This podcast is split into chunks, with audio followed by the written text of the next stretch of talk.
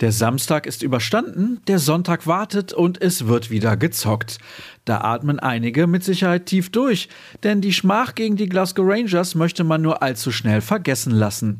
Allerdings gibt es einen Rückschlag zu vermelden. Um welchen es sich dabei handelt, das erfahrt ihr in den kommenden Minuten. Mein Name ist Sascha Staat und ich begrüße euch recht herzlich zur neuen Folge von BVB Kompakt. Wir beginnen direkt mit der Hiobsbotschaft, die Marco Rose auf der Pressekonferenz verkündete. Manuel Akanji hat sich eine Verletzung zugezogen und fällt aufgrund eines Faserrisses in der Wade für rund drei Wochen aus. Dafür könnte Marius Wolf eine Option sein. Erling Haaland ist noch kein Thema.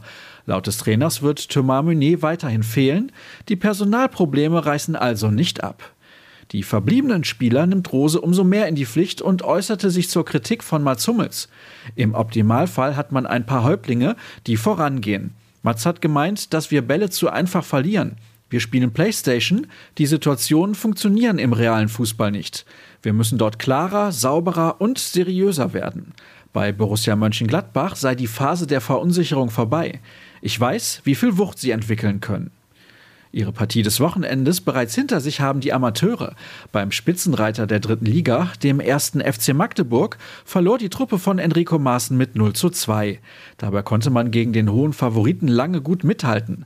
Es dauerte über eine Stunde, bis die Hausherren durch einen Elfmeter von Barisch Attik in Führung gehen konnten.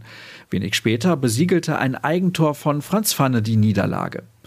Für die Handballerin setzte es in der Champions League zum Abschluss der Gruppenphase ebenfalls eine Pleite, wenn auch eine knappe.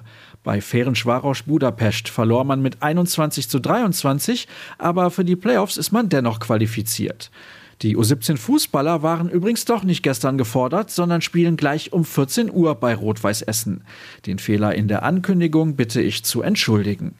Wir kommen zum konkreten Ausblick auf den heutigen Tag und die Bundesliga-Begegnung, die es in sich hat. Über den Erwartungsdruck an die Rose 11 müssen wir wohl nicht sprechen. Der Zone wird den Kick jedenfalls übertragen und hat sich etwas einfallen lassen.